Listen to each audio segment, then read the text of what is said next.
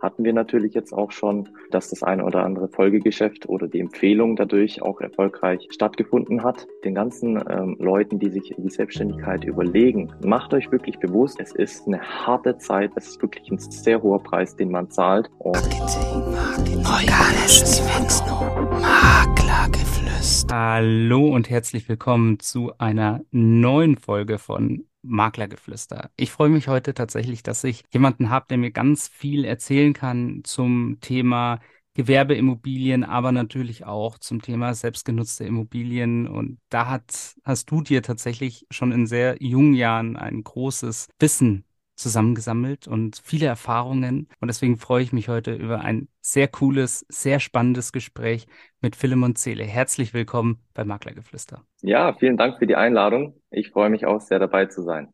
Wir haben jetzt natürlich schon geschaut, wir schauen immer ganz genau, wer sind unsere Gäste, was haben die so gemacht, was können die so erzählen und was könnte spannend sein für unsere Hörer. Und deswegen haben wir dich ja dabei. Und jetzt ist natürlich für viele Leute sicherlich noch sehr interessant, wer bist du und was hast du so bisher gemacht? Ja, also ganz kurz zu mir. Ich bin Philemon Zele, 26 Jahre jung und seit gestern vier Jahre verheiratet mit meiner wunderschönen Frau und ich bin der Geschäftsführer der ZKGV Immobilien GmbH. Erstmal herzlichen Glückwunsch, vier Jahre, das ist ja auch schon eine lange Zeit. Also mit 22 hast du geheiratet. Ja, ja 22, Dankeschön. Irgendwie hat ja jeder mal angefangen, so in dieser Immobilienbranche da Fuß zu fassen. Für manche war es schon wirklich so ganz früh, dass sie da irgendwie so einen Berührungspunkt hatten. Für andere kam das dann erst später im Berufsleben. Wie war es denn bei dir? Was war denn so bei dir der erste wirkliche Berührungspunkt mit der Immobilienbranche? Ja, bei mir hat es relativ früh angefangen. Und zwar war ich da 13 Jahre jung und ich habe mir damals nicht wie normale in meinem Alter Spiele, Handys oder sonstiges äh, gewünscht zu Weihnachten, sondern ich habe mir einen Anzug gewünscht, weil ich mag das schicke Kleiden und sonstiges. Und genau an diesem Weihnachten, da war auch meine Tante dabei aus Stuttgart und die war immer ganz schick gekleidet und die war auch immer fröhlich von der Person, von der Art her. Und ich wusste von meiner Mom, dass die in der Immobilienbranche arbeitet und habe sie so ein bisschen beobachtet. Und dann ist mir aufgefallen, also wenn sie schon von der Persönlichkeit her so fröhlich sein kann, ja, dann muss ihr äh, Beruf ihr auch sehr Spaß machen. Später durfte ich dann auch ein Praktikum absolvieren bei einem regionalen Maklerunternehmen, habe dann wirklich hautnah auch meine Einblicke gewinnen dürfen, wie so der Arbeitsalltag von einem Makler aussieht und da waren wir glücklicherweise auf zwei Richtfeste in genau dieser Woche und hatten auch viele Besichtigungen. Und das hat mich echt gepackt, dass ich einfach gesehen habe, hey, das ist so ein abwechslungsreicher Arbeitsalltag. Man lernt so viele verschiedene Menschen kennen.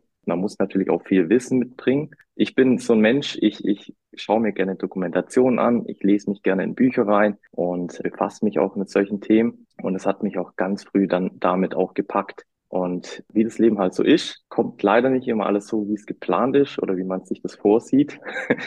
Und ja, während der Zeit von meinem Berufskolleg, da habe ich für mich selber festgestellt oder feststellen müssen, dass ich für mich jetzt nicht diese Disziplin in meinem Leben habe. Das hat sich natürlich auch in meinen Noten wiedergespiegelt und habe dann für mich entschieden, dass ich erstmal diese Lebensschule Disziplin abschließen muss oder lernen muss quasi. Und habe mich dann freiwillig für ein halbes Jahr bei der Bundeswehr gemeldet. Da gibt's ja diese FEDL. Mhm. Und das habe ich auch ein halbes Jahr durchgezogen.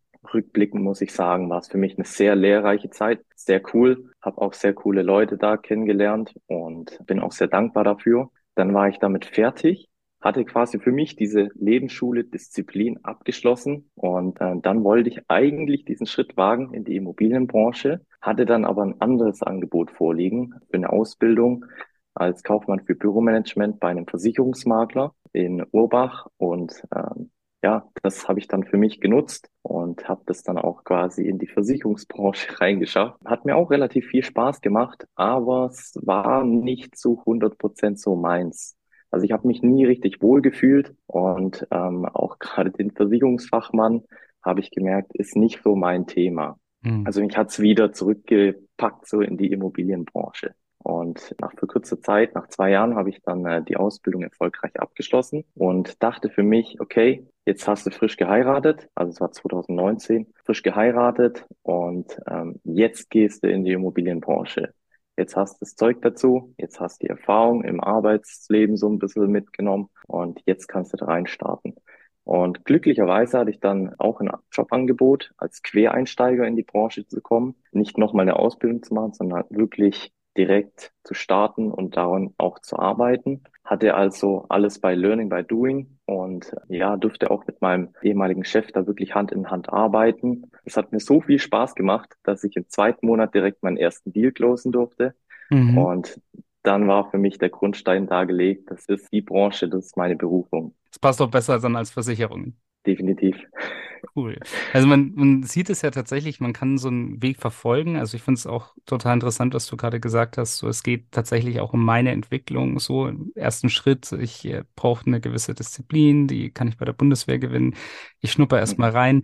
Heutzutage ist es ja häufig so bei vielen Leuten, die heranwachsen, dass sie sagen, ich muss schon mit 18 oder mit 17 wissen, was ich denn jetzt ganz genau machen muss. Und dann kommt tatsächlich wahrscheinlich das Leben und zeigt einem, dass es vielleicht nicht ganz so ist, wie das vielleicht von außen aussieht. Und ab einem bestimmten Punkt, du hast ja gesagt, du warst in der Immobilienbranche und hast dir dann gedacht, ja, jetzt will ich aber auch in die Selbstständigkeit gehen.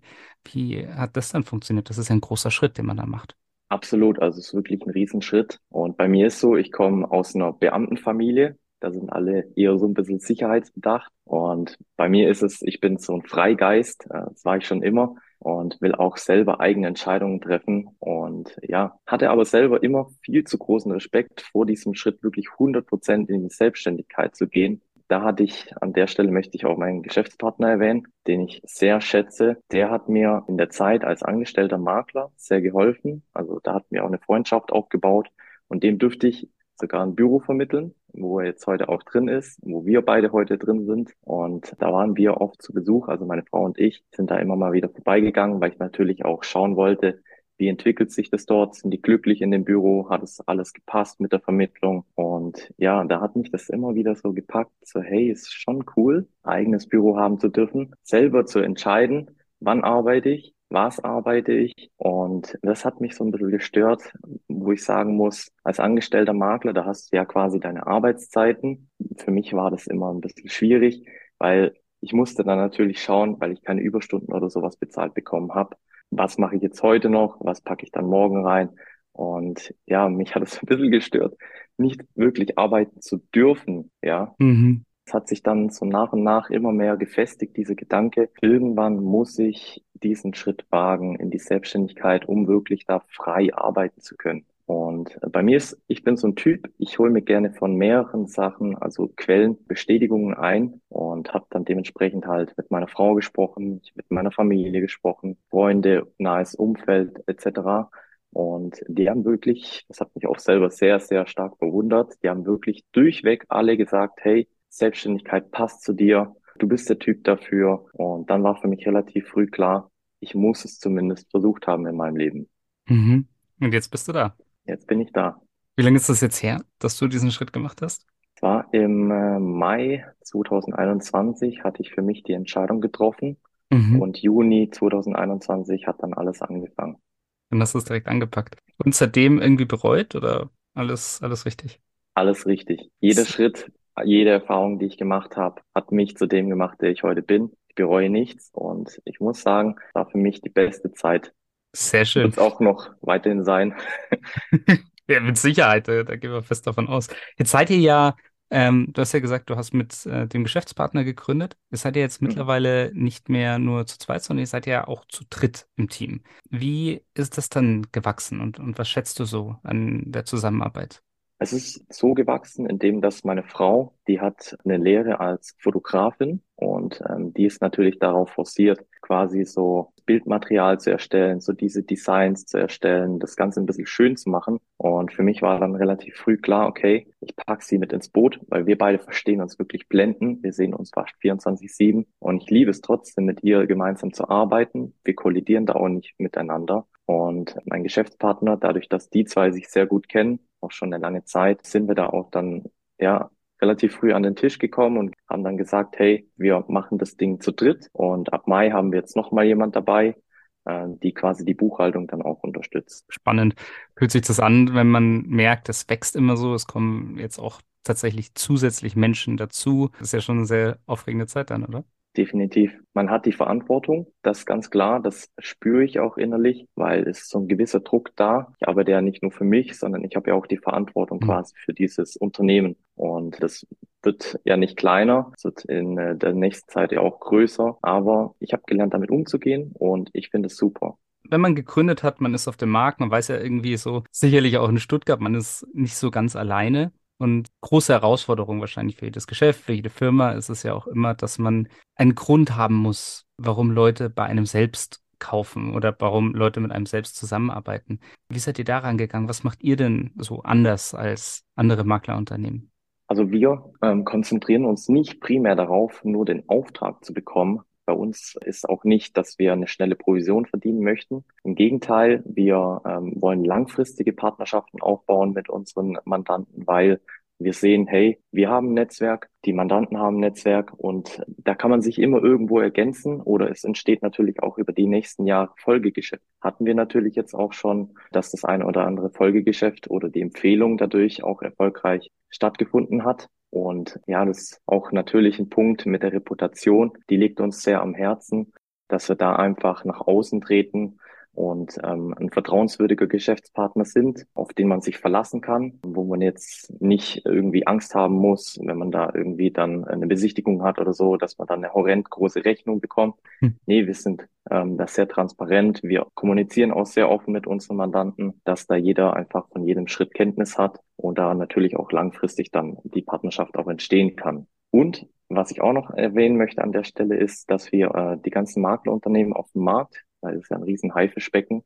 Mhm. Ähm, aber wir sehen die nicht als Konkurrenten. Gerade in der jetzigen Zeit haben wir gelernt und auch gemerkt, dass es besser ist, Kooperation zu schließen, weil man dadurch auch viel schneller auf dem Markt agieren kann. Also tatsächlich, dass man sich gegenseitig auch die Hand reicht, dass man zusammenarbeitet, ist ja momentan auch, glaube ich, ein ganz großes Thema, wieder Kooperationsgeschäfte zu fördern, zu unterstützen, miteinander zu arbeiten. Da können wir tatsächlich auch nur zustimmen. Unsere Kollegen, mhm. äh, wir arbeiten ja sehr eng auch mit der Firma Office zusammen, die die Business Beats jetzt organisiert. Da werden jetzt auch, sind wir schon sehr gespannt, da werden einige Vorträge auch zu dem Thema sein. Deswegen glaube ich tatsächlich ein Thema, das man häufig übersieht und häufig, wenn man sich selbstständig macht, sieht man ja seine Konkurrenz immer so als Gegner und dabei finde ich jetzt sehr schön, dass du sagst, man kann sich gegenseitig auch einfach die Hand reichen. Absolut, klar. Und ich glaube, es ist tatsächlich schön, so wie du gesagt hast, ich will langfristige Kooperation, ich will auch tatsächlich einen guten ersten Eindruck machen, ich will eine gewisse Transparenz auch haben bei meinen Kunden und bei meinen Leuten, mit denen ich auch zusammenarbeite. Und das ist ja, glaube ich, ein großer Vorteil, weil wenn man sich so umhört, Immobilienmakler ist ja jetzt nicht immer so der beliebteste Job oder die beliebtesten das beliebteste Bild von Menschen. Also viele Menschen, die äh, an Immobilienmakler denken, haben da nicht das perfekte Bild. Erkenne ich viel so im Freundeskreis. Mittlerweile habe ich ja sehr viele Makler kennengelernt und kann sagen, es ist mir ganz selten passiert, dass ich, dass sich wirklich dieses Klischee bestätigt hat. Das ist, glaube ich, so ein Thema. Was sind denn aus deiner Sicht aktuell noch irgendwie so Probleme, die jetzt auf uns zukommen? Im Moment ist ja der Immobilienmarkt auch sehr kritisch. Wie siehst du, wie siehst du es jetzt in der nahen Zukunft? Auf was sollte man mhm. achten? Ja, also wo soll man da anfangen und wo soll man da aufhören? Hm. Es brennt ja gefühlt gerade an allen Ecken und Kanten. Also die Zinsen sind ja gestiegen, es herrscht immer noch Krieg im Osten, die Inflation ist ja auch immer noch stark präsent und der Neubau, der steht ja quasi jetzt so still. Wir hatten das Glück, dass wir jetzt über die Zeit der Pandemie in der Immobilienbranche relativ verschont geblieben sind, aber das jetzt halt quasi so in der letzten Zeit hat sich so ein Dominoeffekt gebildet, wo halt eins zum anderen kam und jetzt auch immer sich mehr Probleme ja aufgetan haben. Ja, natürlich auch das Glück, dass die Preise jetzt nicht ins Bodenlose gefallen sind, sondern dass sie immer noch relativ stabil sind. Aber man merkt halt durch diese ganze ähm, Cocktailmischung, was ich jetzt an der Stelle mal sagen möchte, ähm, das drückt sehr stark auf die Entscheidungskraft, gerade von Kauf- und Mietinteressenten. Und ähm, was jetzt auch noch brandaktuell dazugekommen ist, ist ja auch die Bankenkrise. Und ja, deswegen ist es gerade in dieser Zeit extrem wichtig, dass man auf der einen Seite diese richtige Fachexpertise hat und natürlich auch mit der Mischung das nötige Know-how dazu hat, um jetzt äh, die richtigen Interessenten zu finden und ja, die auch durch diese ganze Medienlawine äh, trotzdem etwas kaufen oder mieten möchten. Und ja, was ich auch an der Stelle noch sagen möchte, ist, gerade dadurch, dass diese ganzen Probleme ja bestehen in der Immobilienbranche, tun sich ja aber auch viele Chancen auf, weil also meiner Meinung nach es egal, welche Marktlage besteht, man kann immer gute Deals finden. Also es viele Probleme bieten ja meistens dann auch Chancen. Und, und das ist, glaube ich, auch der spannende Punkt. Und auch tatsächlich so der, wir erleben das ja sehr häufig. Viele Menschen haben ja auch Angst im Moment, wie sich der Markt entwickelt, ähm, wie funktionieren in Zukunft die Immobilientransaktionen. Die sind ja zum Teil auch ein bisschen zurückgegangen. Das haben wir natürlich auch ein bisschen gemerkt. Und es wird, es wird total spannend, wie, wie geht ihr im Moment damit um? Du hast gesagt, ihr sucht die richtigen, die Käufer, die jetzt auch tatsächlich Lust haben, auch in der Situation noch eine Immobilie zu kaufen. Vielleicht auch Leute, die die Immobilie im Moment auch verkaufen wollen, auch mit den gesunkenen Preisen. Das ist ja immer eine Herausforderung. Habt ihr da eine spezielle Art und Weise, wie ihr damit umgeht? Ja, also wir haben ähm, die Zielgruppe viel stärker forciert, weil diese Schneise, die hat sich sehr verengt, wird sich auch noch mehr verengen, gerade durch die Marktlage und wie sie sich auch noch entwickeln wird. Klar, man hat keine Glaskugel, dass man da reinschauen kann und weiß, wie es die nächsten Jahre aussieht. Aber wir haben uns hingesetzt und ganz stark ausgearbeitet, wer ist denn die Zielgruppe, wen müssen wir ansprechen und vor allem, wie müssen wir die jetzt ansprechen, dass wir die jetzt gerade so triggern können, dass die jetzt auch quasi trotzdem dieses Gefühl entwickeln, diese Entscheidung treffen zu wollen quasi. Dass mhm. sie trotzdem erkennen, dass jetzt immer noch eine gute Zeit ist und auch noch eine gute Zeit sein wird, in Immobilien zu investieren oder auch ein Büro anzumieten oder Gewerbeflächen generell. Das ist ein sehr, sehr spannender Punkt, weil ihr kümmert euch ja auch um Gewerbeimmobilien. Das finde ich sehr, sehr interessant, weil im Moment wird ja sehr viel über Homeoffice gesprochen. Teilweise kriegt man jetzt auch mit, dass größere Unternehmen aber jetzt auch ihre Mitarbeiter und Mitarbeitenden wieder zurückholen äh, aus dem Homeoffice ins Büro. Und man merkt aber trotzdem so, diese hybride Arbeit kommt jetzt auch immer mehr. New Normal, sagen sehr viele Leute, ist jetzt immer wichtiger. Also wir arbeiten nicht mehr von zu Hause, sondern hybrid und Work from Anywhere. Das ist ja seit Corona auch deutlich stärker geworden. Hast du das gemerkt beim Markt für Gewerbeimmobilien oder ist es an sich eigentlich relativ gleich geblieben? Nee, das haben wir schon sehr stark gemerkt. Also dadurch, dass jetzt auch diese neue Generation in diese Arbeitswelt reinkommt, sehen wir, dass es auf jeden Fall relativ lockerer wird ähm, mhm. in der Arbeitskultur. Und für viele Firmen, also die stehen jetzt auch vor der Herausforderung, gerade die Mitarbeiter wieder aus dem Homeoffice zurück ins Büro zu locken quasi oder das den schmackhaft zu machen, weil wir merken, das geht ein bisschen so das Soziale verloren. Durch das Homeoffice, da ist man meistens so in seinem Tun und in seinem Arbeiten, in seiner Struktur drin. Man hat halt gewisse getaktete Meetings meistens und man kann sich jetzt aber nicht mehr so bei einem Kaffee mit dem Mitarbeiter oder dem Kollege mal unterhalten und auch so ein bisschen dieses Soziale austauschen. Und da ist es auch sehr wichtig, dass man, beziehungsweise auch viele Firmen schauen, dass sie das Büro äh, zu einem Ort der Begegnung erschaffen. Also, dass man quasi gerne ins Büro wieder kommt und dass man nicht nur strikt an einem Arbeitstisch sitzt, ähm, da seine Arbeitszeit äh, quasi nur absitzt oder jetzt seine Rolle in diesem Unternehmen erfüllt, sondern im Gegenteil, dass man auch gerne mal nach Feierabend noch da bleibt, sich mit den Kollegen austauscht, man dieses Teambuilding mehr in den Vordergrund stellt. Hm, ich finde es so spannend, weil wenn man auch mal in die USA schaut, man hat ja früher sich immer so ein bisschen gewundert, finde ich, über Meta jetzt, also Facebook jetzt Meta oder Google, die hatten immer so diese riesen Campi oder auch Apple, wo man Basketball spielen konnte, wo dann irgendwelche Events tatsächlich auch waren vor Ort in der Arbeit. Ich weiß noch hier in Micro, bei Microsoft hier in München ist es immer so, dass da unten tatsächlich ganze Messen teilweise stattfinden um die Büros herum wo wirklich Menschen sich fortbilden können, neue Leute kennenlernen, netzwerken können. Und sogar auch bei Google hier in München ist es so, dass die einen Basketballplatz haben. Ich kenne das hier bei uns um die Ecke sind die und äh, da schaue ich immer tatsächlich ein bisschen neidisch rüber, ja, weil ich hätte auch gerne einen Basketballplatz. Aber Hast du das Gefühl, dass das auch tatsächlich so der, der Weg wird, dass man sagt, hier der, das Büro wird ein Ort, an dem Menschen einfach gerne zusammenkommen, wo man wirklich auch nicht mehr so diese sagt, okay, das ist jetzt zwingend Arbeit, sondern ich kann mir mich auch hier begegnen mit meinen Kollegen, mit meinen Mitarbeitenden und Spaß haben? Natürlich, klar. Also auch gerade in der Vergangenheit oder auch für die Zukunft, es ist ja immer schon so gewesen, dass in äh, gerade in der amerikanischen Welt, sage ich jetzt mal, immer mehr dieses Neuere ausprobiert wird. Also dass man auch viel gerade in der Hinsicht dann auch schon erschaffen hat an Arbeitskultur, wie du jetzt schon erwähnt hast, gerade bei Apple, Microsoft oder sonstigen diese großen Konzerne und wie das halt in Europa immer erst später hier implementieren. Und ich finde es gut. Also es wird ja auch in Zukunft dann mehr und mehr geschehen, dass gerade Firmen auch das umlenken, dass sie erkennen, okay, wir müssen dieses Büro an sich, das, das muss man neu gestalten, das muss man neu überdenken. Es geht nicht mehr so, wie es jetzt in den früheren Arbeitsgenerationen war, weil natürlich auch die, die alt, ja, nicht die alten, sondern die älteren arbeitende Bevölkerung, die kennen das noch ganz anders. Und die neuen, die, die sind viel freier, die sind kreativer und die brauchen das auch, diese, diesen Raum für diese Kreativität. Ja, absolut. Und, und auch diese ganze Freude und der Spaß an der Zusammenarbeit bestärkt einen ja auch im Team, dass man noch mehr zusammenarbeiten will. Und ich bin da echt total gespannt, wie es da weitergeht. Und äh, vielleicht ist das auch ein Thema für den Markt für Gewerbeimmobilien, wird ja auch total interessant, wie, wie sich Immobilien vielleicht auch verändern oder vielleicht auch an diese neuen Arten der Arbeit anpassen. Das wird total spannend. Definitiv. Okay, ähm, Philemon, jetzt ist es ja so, wenn man gründet, man stellt sich das meistens so vor, ach, ich gründe und in fünf Jahren bin ich Millionär und super erfolgreich. Die Wahrheit ist aber, viele scheitern tatsächlich auch schon so im ersten Jahr und merken, uh, da kommt die erste Steuerrückzahlung und so weiter. das ist ein bisschen kritisch.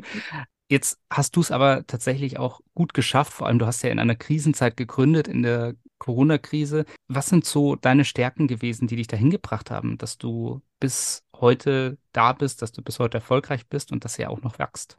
Ja, definitiv muss ich an der Stelle sagen, die Disziplin, wirklich jeden Tag aufzustehen, auch wenn man wirklich nie die Lust dazu hat, manchmal aufzustehen und wirklich die Arbeit zu tun. Also das zu tun, was getan werden muss. Und ich bin an der Stelle auch nochmal sehr froh, dass ich meinen Partner an der Seite habe, der einfach das Buchhalterische im Blick behält, dass wir einfach gerade in diesen Steuerthemen, weil das einfach so ein Riesenthema ist, woran einfach so viele scheitern, auch in den ersten Jahren, dass der das wirklich zu 100 Prozent im Griff hat und ich mich nicht darum 100 Prozent forcieren muss und fokussieren, sondern ich kann mich auf das Geschäft fokussieren. Und ich würde auf jeden Fall als Tipp den ganzen ähm, Leuten, die sich die Selbstständigkeit überlegen oder auch in diese Richtung gehen möchten, macht euch wirklich bewusst, es ist eine harte Zeit, es ist wirklich ein sehr hoher Preis, den man zahlt. Und man kann auch mal nicht auf ein Familienevent gehen oder am Geburtstag muss man auch mal arbeiten oder am Freitagabend, Samstagabend muss man teilweise noch irgendwelche Dinge erledigen. Also es sind wirklich viele Dinge, die auf einen zukommen, weil man ist ja